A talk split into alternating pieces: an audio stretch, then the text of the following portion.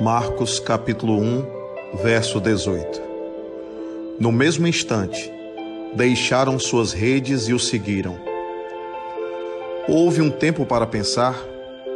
Alguém dos chamados por Jesus teria dito: Volte amanhã. Eles deixaram as suas redes. As redes são o resultado do encontro de muitas linhas e laços e nós. As redes representam a vida até então estruturada, conforme as mãos do pescador que as confeccionou.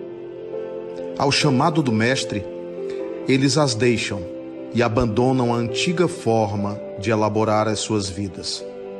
Simplesmente seguem, de imediato, sob a força daquele convite irresistível do Cristo. Você alguma vez já ouviu essa voz e, mesmo sem saber qual o seu destino, você a seguiu? Consegue notar que não houve tempo para indecisões? Aqueles homens se sentiram dominados por um senso de urgência, por uma sensação de certeza espiritual interior profunda e, sem vacilo, seguiram.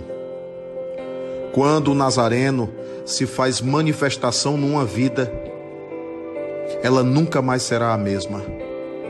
Mas ele pede decisão. Seguir de verdade é diferente de seguir carregando o passado, ou vivendo de ansiedades, ou figurando apenas, sem a modificação dos pensamentos, sentimentos, intenções.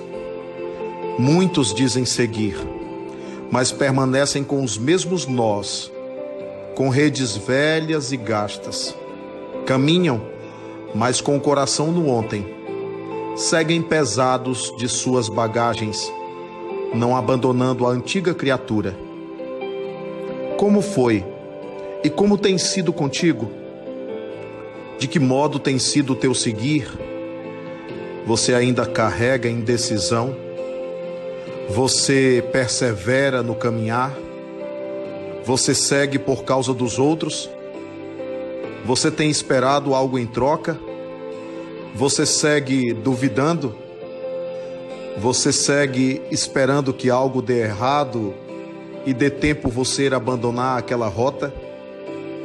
Enfim, você deixou as suas redes? Precisamos de evangelho na atitude.